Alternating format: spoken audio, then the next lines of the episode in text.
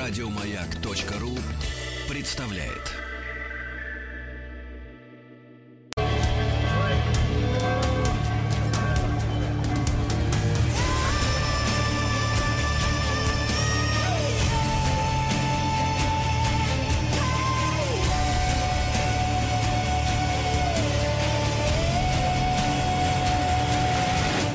История и болезни.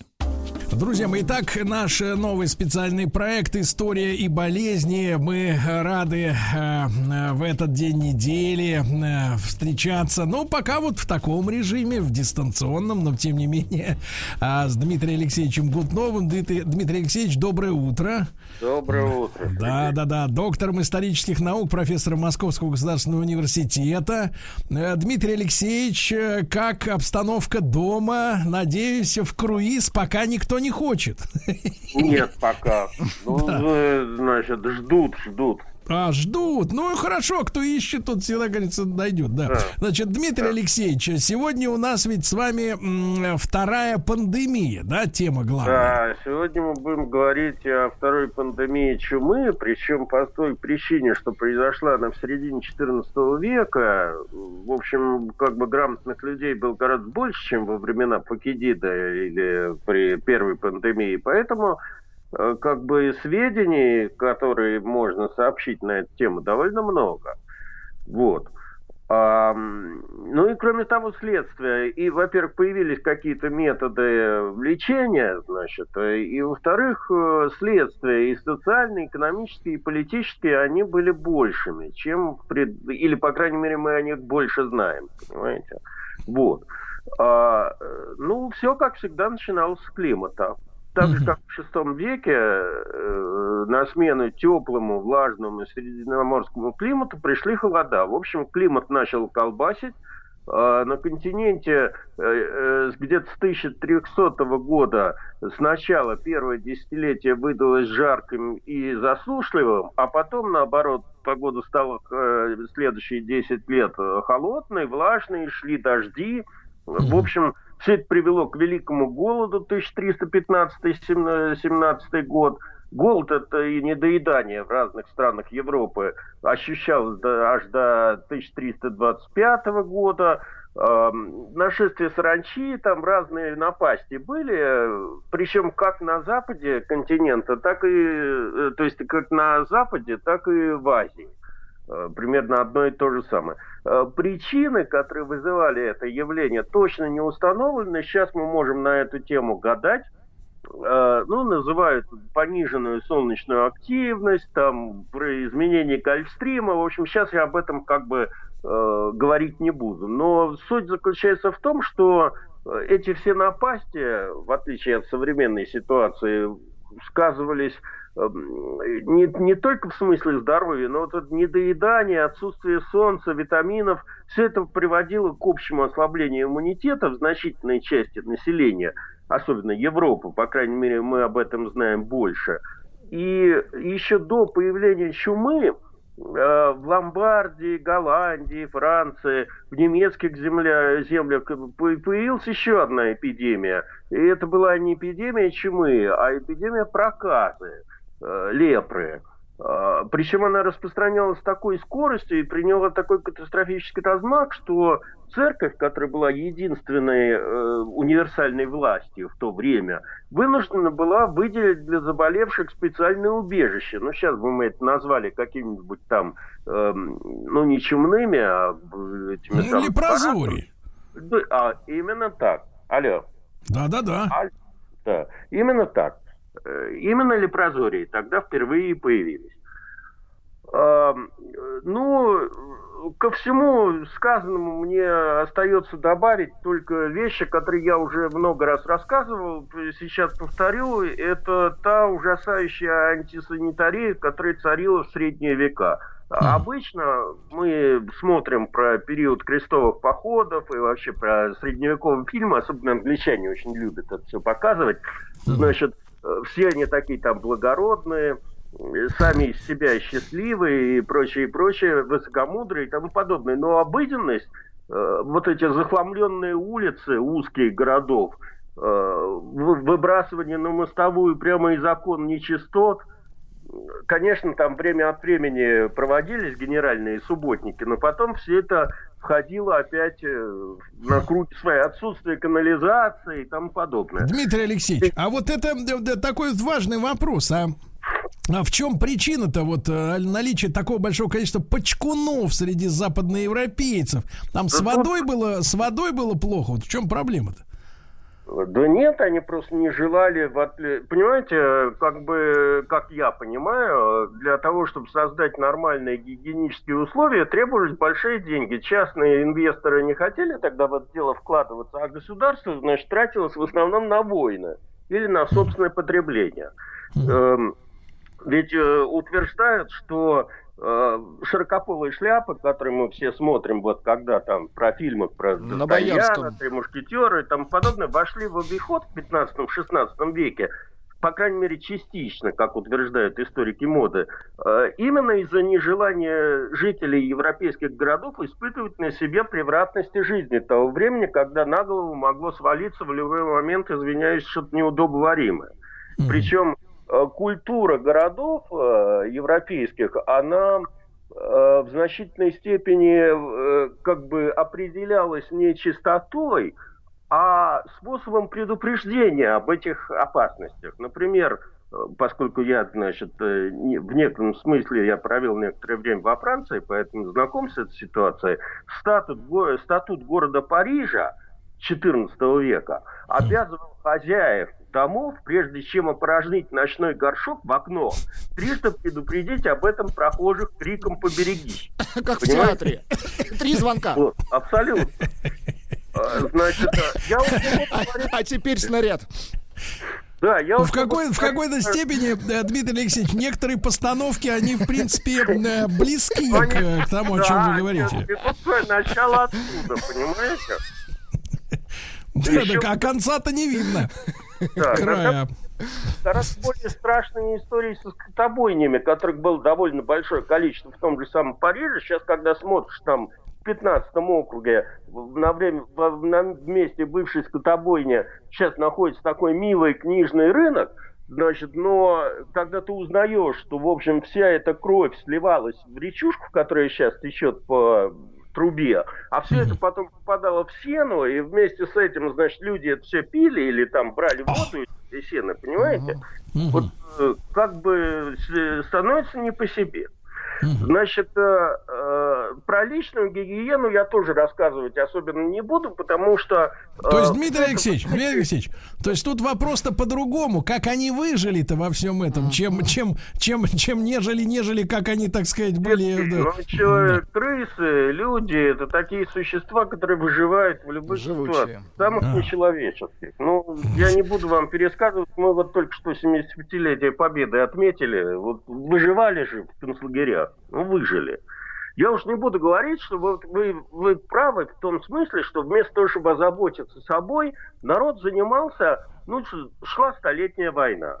Значит, Гвельпа и Гибелина в Италии там выясняли отношения битых 200 лет, там, понимаете?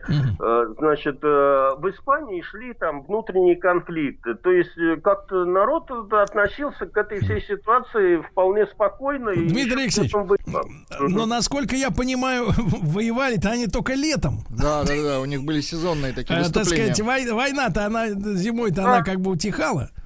Да, вы совершенно правы. Это вообще наследие Первой мировой войны. Стремились воевать э, как бы в теплое время суток, э, года. Суток, Ведь да. не случайно же нашествие монголов на Русь, в общем, оно произвело такой эффект именно потому, что первый город, который попал под монгольское нападение, Старая Рязань, ведь они подошли там вообще в декабре, понимаете?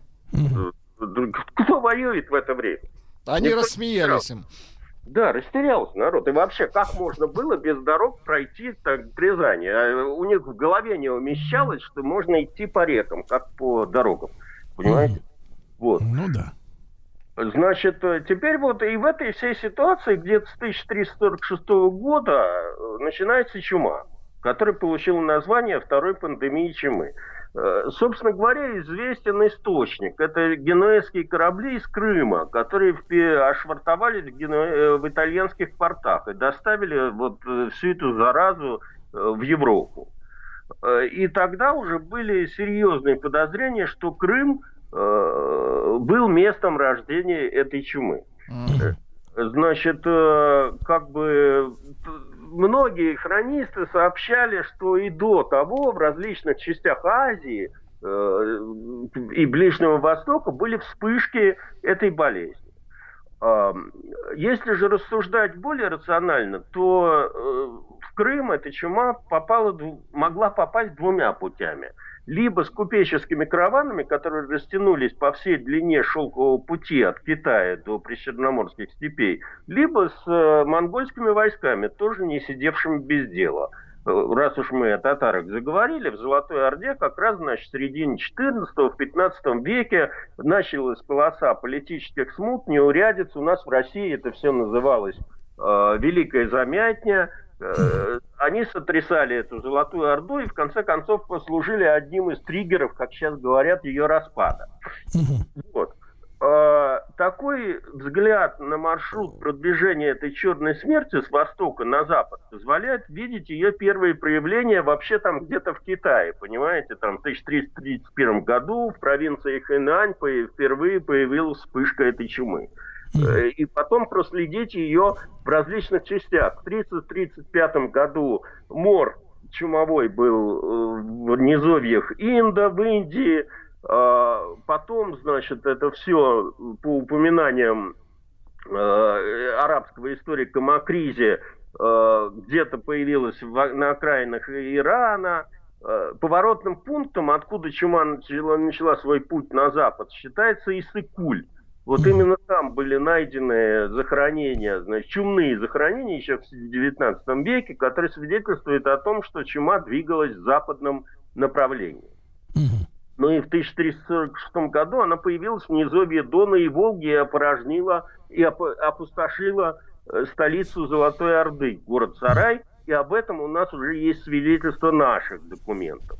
Угу значит, контактировали с Золотой Ордой довольно активно, и поэтому, значит, как бы в наших летописях, в общем, о том, что этот э, город Сарай опустел, есть довольно много упоминаний. Дмитрий Алексеевич, а к нам-то эта зараза просочилась тогда, вот в тот период? Она просочилась, но гораздо позже. Она пошла югом. И это, кстати говоря, тоже интересный вопрос, который, э, как бы это сказать, историки и эпидемиологи, э, эпидемиологи объяснить не могут. Понимаете, а, получается такая петрушка, ведь основные данники Золотой Орды были на северо-западе по отношению к Орде, то есть там русские земли, грубо говоря. А чума пошла югом, через Дон и низовье Волги, вот э, по, ну, в Крым.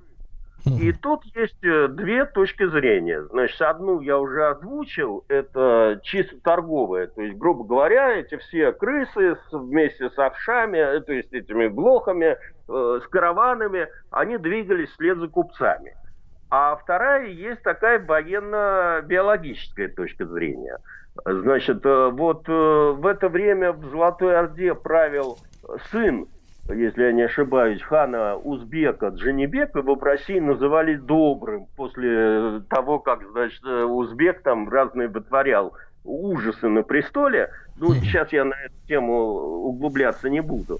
Так вот, э, этот Джанибек э, осадил э, генуэзскую факторию Кафы, то бишь Феодосию, современным языком говоря. Три года осаждал. И в этот момент у него в... Э, взять не мог. При этом все это время генуэзские корабли шныряли туда и сюда, уходили и приходили, понимаете? То есть жизнь там не прекращалась. А город осаждался. У татар не было флота. А, и в это время вот э, войско этого э, Джинибека постиг мор. Хм. Когда Небек понял, что он держать осаду долго не сможет, он трупы чумные стал катапультами забрасывать в эту кафу. Да ты что? Вот а, подлец. такой, такой вот э, форма применения биологического оружия, можно сказать, одна из первых. Э, тут же, естественно, в Кафе начался мор. А, и, но, но опять же любопытно, что это никоим образом не, не, не повлияло на торгово-экономическую деятельность. Корабли уходили и приходили, понимаете? Угу. Поэтому этот генуэзский флот оказался таким чумным флотом, который как бы распространял всю эпидемию по, по Причерноморью. Я не буду вдаваться в детали вот этой вот э, военно-биологической и э, торговой концепции проникновения чумы в Европу. Отмечу только, что с этими торговыми кораблями к весне 1347 года эпидемия добралась до Константинополя. Так сказать, привет моей прежней передаче. А, Дмитрий Алексеевич, там... а вопрос такой вскользь. А в, в принципе такое понятие, как карантин и ограничение контактов, это у нас к какому веку-то получается? Когда это появилось, да? Времени, Сергей, видимо, мне придется об этом рассказать. Это, это довольно занимательная история. Я ее оставлю на следующую передачу. Вы на сладкое, понятно. Представляете, насколько это интересно. Хорошо, вот. хорошо. А а, а сейчас я расскажу о том, как это охватило всю Европу, это напасть, понимаете? Да. Вот. А, значит, э, э, в итоге сначала в Константинополе, кто там был, знает, есть такой район Пера. Это был район, в котором традиционно селились генуэзцы. И вот, значит, поначалу первые больные оказались там. А потом эпидемия распространилась по всему городу, и по свидетельству византийского историка Никифора Григора э, погибло чуть ли не 80% населения. А кто не погиб, те ударились в бега. Э, какая-то часть людей просто покидала свой кров и уходила в сторону Трапезунда и, в общем, границы с Персией и принесла эту болезнь туда.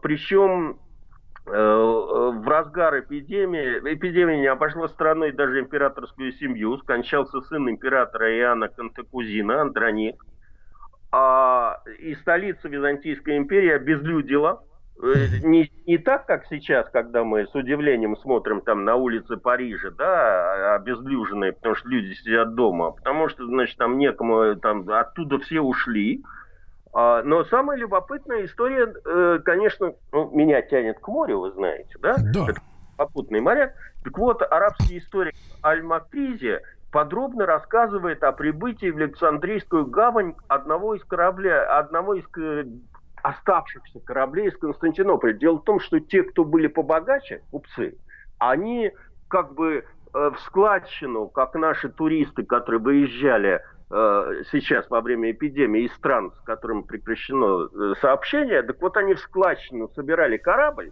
и на нем как бы драпали из морового Константинополя. А, Дмитрий вот, Алексеевич, это называется вывозной рейс.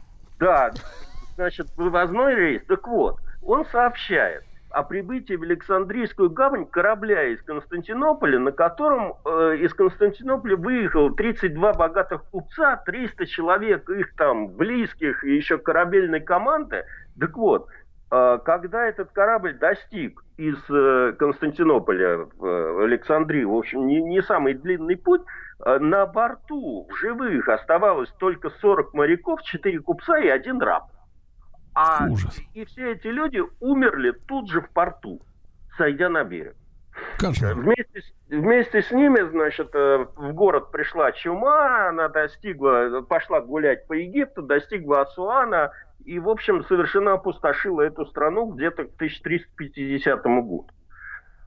А, ну То и... есть, Дмитрий Алексеевич, э, когда вы говорите слово, произносите слово опустошила, это получается до 80% жертвенность? Ну, ну да, примерно. Потому что то, что мы с вами сейчас будем э, в ближайшее время обсуждать, появление карантинов и каких-то форм борьбы, она относится только там к 1349 году и позже, когда появилась Трентина в Рагузе. Трентина это когда, эти, когда поняли, что основная зараза идет от кораблей.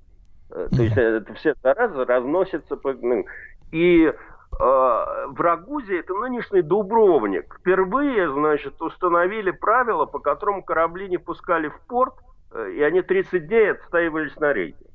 Но опять же, я не хочу предвосхищать следующую передачу. Да, да, да. Поэтому... Хорошо. Итак, друзья мои, Дмитрий Алексеевич Гутнов, доктор исторических наук, профессор Московского государственного университета. Сегодня в рамках нашего нового проекта «История и болезни» мы говорим о второй пандемии чумы. После новостей продолжим.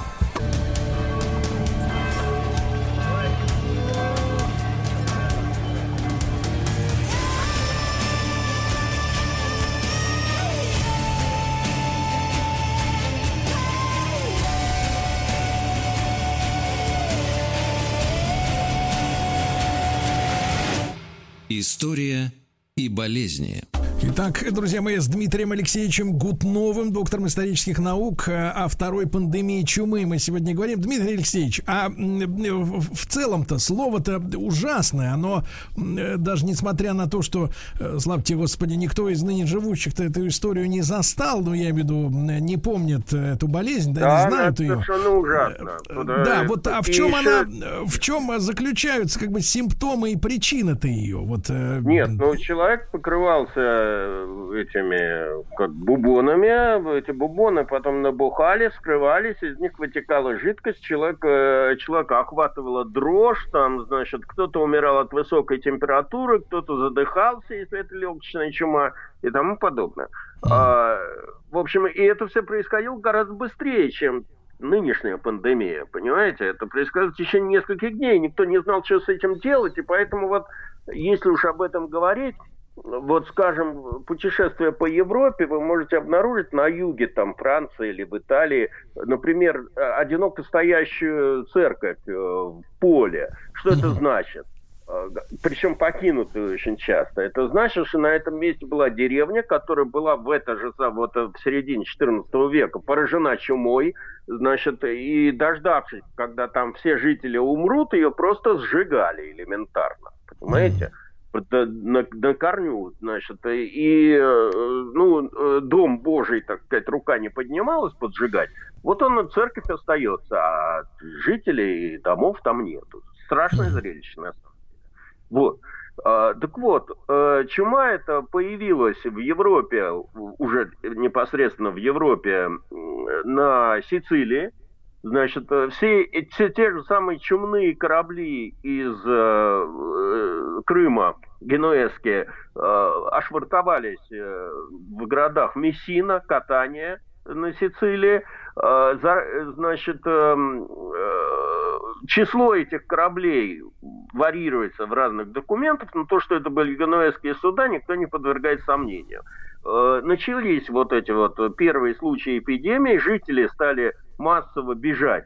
Сначала в Катанию, оттуда в Сиракузы, потом в другие города уже на континенте Италии, и, в общем, как бы вся эта зараза стала распространяться.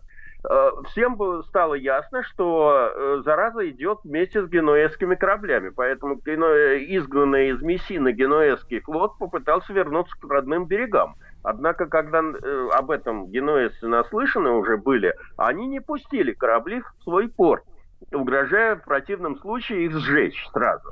Э, это оттянуло, кстати говоря, вспышку эпидемии в Генуе месяца на два. Дальше начинается совершенно мистическая история с этими зачумленными кораблями. Они метались по Средиземному морю, пытаясь где-нибудь пристать к берегу. Э, их никуда не пускали. Наконец над ними сжалились в Марселе – Э, разрешили им зайти в порт, чтобы взять пресной воды и провиант, закономерно там появились больные, тогда генуэзцев выгнали оттуда, но эпидемия стала, значит, массово уже распространяться во Франции и пошла на запад, на Пиренеи. Значит, что касается этих кораблей чумных, то достоверно их историю дальнейшую никто не знает. Э, они как-то сгинули в пучине Средиземноморья вместе с этими зачумленными экипажами. Но поскольку эм, э, чума прошлась еще по островам Средиземного моря, э, на Корсике была, на Мальте, на Майорке, на Эльбе, не совсем понятно, как она туда проникла, и есть версия, что вот эти вот зачумленные корабли, которые вообще искали какого-то пристанища, в общем, там побывали. Но это никем не доказано. Значит, э, в декабре 1346 года, точнее говоря, прям буквально как с Суханьской, этой самой 31 декабря 1346 года, эпидемия началась в Генуе. Э, и вместе с э, беженцами из города поразило итальянские графства северные, Тоскану, Пию, Пистою, Сиену, Перуджу и тому подобное. А из Марселя эпидемия пошла другим путем, через землю басков в Испанию – причем э, поразила королеву Арагона Элеонору, она умерла от эпидемии, короля Кастиля Альфонса XI, причем этот монарх умер прямо в походном лагере своей армии, которая осаждала Гибралтар. Uh-huh. Осенью 1348 года она уже вовсю свирепствовала на севере Франции, и где-то в сентябре пересекла Ла-Манш. Э, причем в Англии видимо, она мутировала, потому что наравне с людьми э, от этой эпидемии падали еще и, то есть начался падеж скота, что вызвало э, голод. Uh-huh. Она прошла по Лондону, прошла через всю страну с юга на север, в декабре атаковала с 48 года Шотландию, причем, будучи давними врагами англичан, шотландцы э, не с нескрываемым удовлетворением наблюдали за бедствиями англичан. Но, знаете, жадность Прая разгубила, они не удовольствовались этим, решили помочь эпидемии и организовать поход, чтобы в конец разорить пограничные английские владения. Ясное дело, что после этого эпидемия перекинулась еще и на Шотландию. А, что касается Ирландии, то туда эпидемия попала а, с каким-то судном, которое доставляло а, из Бристоля провианты, продовольствие английским войскам в Ирландию. В связи с этим англи... ирландская патриотическая историография высказывает мнение, что черная смерть сыграла на руку местному свободолюбимому населению, большей частью истребив именно гарнизоны английские, потому что туда попадал этот зараженный провиант, и они там умирали, а все остальные ирландцы вроде как спаслись. Вот. Кстати говоря, таким же путем на английских судах чума попала в Норвегию в 1349 году. Причем на этот счет существует совершенно ужасный рассказ. А, дело в том, что, согласно легенде, э, жители норвежского города Берген увидели торговое судно, не подававшее признаков жизни и дрейфовавшее в море недалеко от берега когда местные жители отчаялись передать там сигналы команде, то они сами высадились на борт этого судна и обнаружили там, в общем, они не, не нашли ни одного живого человека. Там, там, в общем, грубо говоря, одни мертвецы были. Э, судно было заполнено трупами и крысами, а в трюме лежали нетронутым груз английской шерсти. Несмотря на все признаки чумы, которые уже к этому времени присутствовали, эм, визитеры позарились на этот бесхозный груз. Ну и как только, значит, они его сгрузили, так сказать, в себе, то эпидемия стала распространяться в Скандинавии, Швеции и вообще по всей Северной Европе. Вот после этого она двинулась на восток. В 1350 году достигла Польши, а в 1352 году пересекла э, русскую границу. Первый удар чумы принял на себя Псков. Согласно Никоновской летописи, быть мор, быть мор по Пскове силен зела и по всей земле Псковской.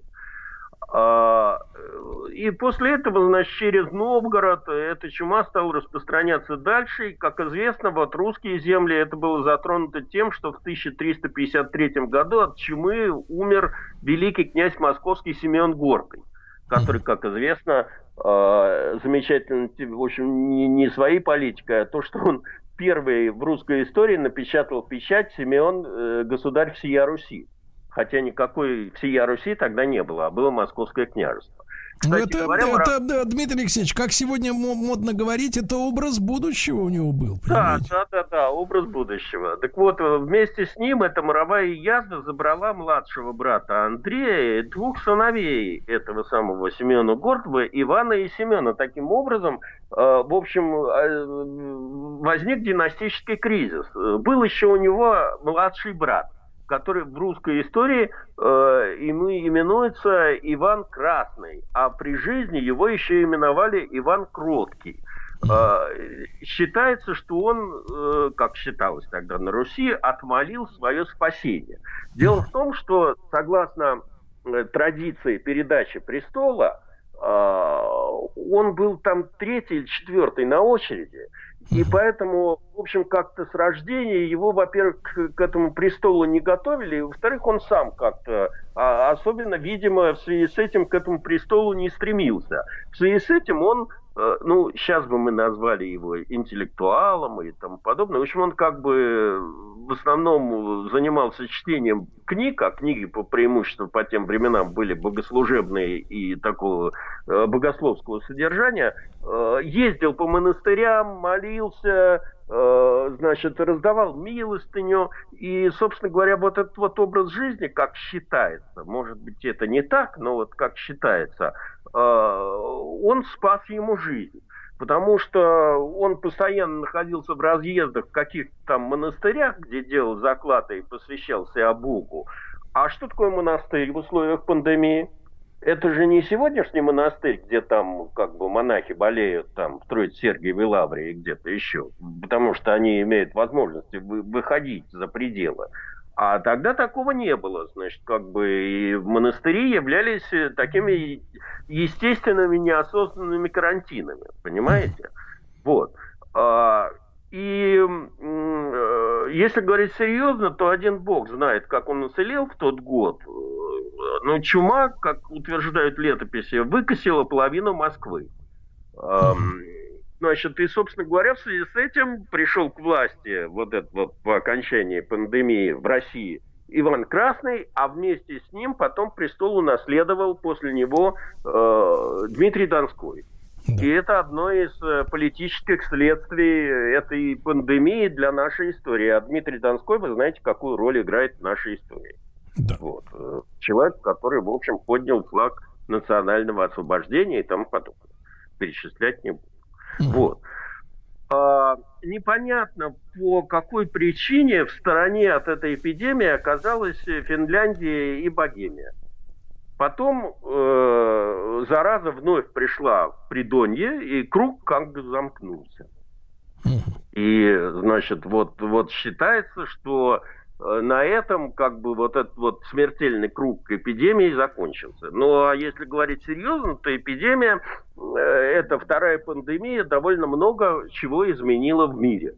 Да. А, ну, например, э, всегда главной ценностью экономической того времени считалась земля, потому что, во-первых, земля кормит, а владение этой землей позволяет, значит, на нее ее как бы, э, ну, собирать с нее ренту, большой доход там и, прочее, вообще на ней живут крестьяне и тому подобное. вот, э, в связи с разрушительными последствиями этой чумы, то есть, вообще говоря, Европа обезлюдила, э, утверждают, что Э, как бы э, она сумела восстановить э, чи численность населения чуть ли не к середине XIX века. Ой, Понимаете, ой, ой, ой.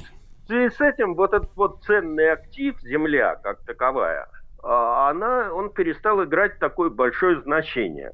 И центр тяжести переместился в города, в экономику. Это ж получается чума, э, Дмитрий Алексеевич, на службе у капитализма, да?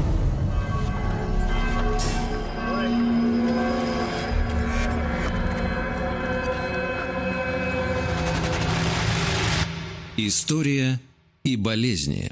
Дмитрий Алексеевич Гутнов, доктор исторических наук, профессор Московского государственного университета в цикле истории болезни «Вторая пандемия. Чума». Так вот, Дмитрий Алексеевич, как говорится, чего не скажешь в шутейном разговоре, но тем не менее, действительно тем не менее, получается... Вы правы. Да. Как бы феодализм зашатался, и вообще эта пандемия привела к э, разрушению социального, так сказать, социальных устоев этого феодализма. Почему? Потому что Э, общество было сословным, глубоко сословным. Попасть из там сословия духовенства в какое-нибудь сословие дворян было довольно сложно. Или там из сословия горожан в дворян. А тут вот эта вот вся система зашаталась. Потому что многие цехи ремесленные, которые были практически закрыты для посторонних, и ремесло передавалось от отца к сыну. Теперь стали передавать, э, ну, то есть стали принимать новых людей, потому что своих просто не хватало.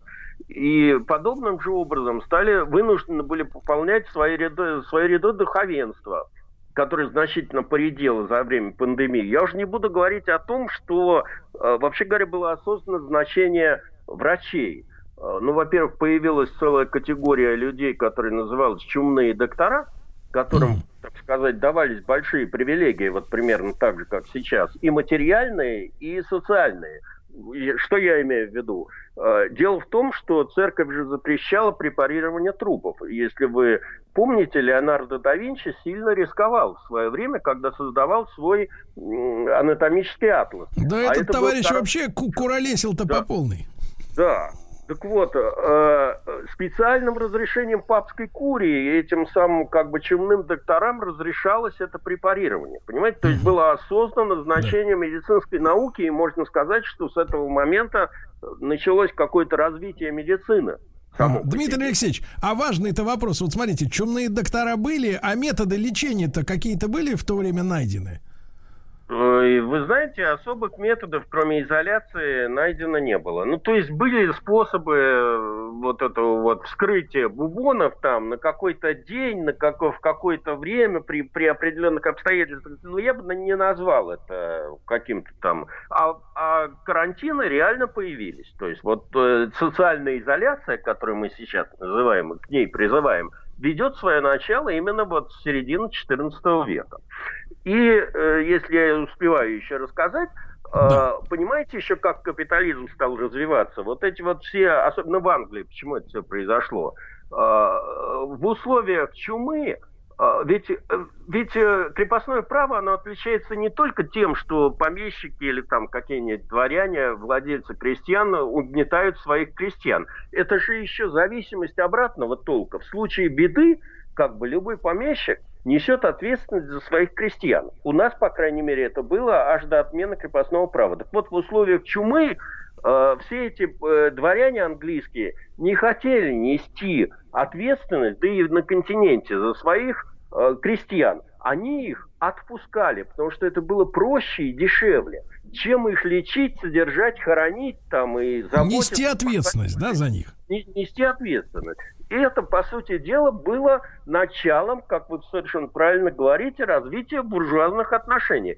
То есть они освобождали своих крестьян, эти английские бароны, угу. и переводили их на аренду. Да, то есть давайте, давайте, Дмитрий Алексеевич, назовем вещи своими именами. Значит, э, бароны ввели себя безответственно, а наши, а наши крепостники до конца несли ответственность за человеческий материал, правильно? Добавьте, добавьте к этому де, де юра. Среди наших было тоже куча людей, которые как бы не хотели нести социальную ответственность. Но до, до отмены крепостного права юридически это было так. Они должны были это делать. Другое дело, что у нас в стране был период, когда у нас началась смута, когда мы могли пойти по английскому сценарию. То есть э, из-за, опять же, голода, мора и всей этой ситуации помещики отпускали своих крестьян, обещали принять обратно, когда мор кончится. Понимаете? Но там началась такая уже политическая смута, что из этого ничего не вышло. А так бы мы могли отменить крепостное право гораздо раньше. Да, могли. Могли бы, но зачем? Правильно, есть такой вопрос. Да, да. Дмитрий Алексеевич, ну то есть мы с вами, как марксисты-надумники, можем выдвинуть Абсолютно. в массы, в просвещенные, да, тезис такой, что капитализм – порождение чумы. Ну, вот. Э, любой историк эпидемии вам это примерно скажет, да. может быть, так, или, так... или, или надо еще более крылато, чтобы в газету послезавтра взяли. А, да. Значит, капитализм чумной выкидыш. Абсолютно верно. О, как хорошо, хорошо. А, вот. под, подгоните к бане этот броневичок, пожалуйста. Сейчас подгонят вам броневичок. Значит, хорошо. Про лечение, про докторов и про карантин тогда на следующей неделе. Конечно, конечно, и про карантин, и про все остальное. Э, Дмитрий Алексеевич, как вы, э, э, так сказать, в ВУЗ-то посещаете, как говорится? Куда же я посещаю. Нам приказом запрещено появляться в стенах. Я общаюсь исключительно по интернету. По проводам. Я то, то, то ожидал, что вы скажете, приходится гримироваться. Дмитрий Алексеевич, тогда вашим близким и вам здоровья, так сказать, сил. Да. Сегодня выяснилось, что сегодня выяснилось, что без ущерба для психики два, два месяца можно отсидеть. Вот. Два месяца, да. Вот. Дмитрий Алексеевич, тогда обнимаем вас. Все, ждем следующей да. встречи. Дмитрий Алексеевич. Гутнов, э, профессор Московского государственного университета. Весь цикл под названием «История и болезни» слушайте на сайте радиомаяк.ру, в подкастах, в iTunes, везде, где найдете. Слушайте, товарищи. Еще больше подкастов на радиомаяк.ру.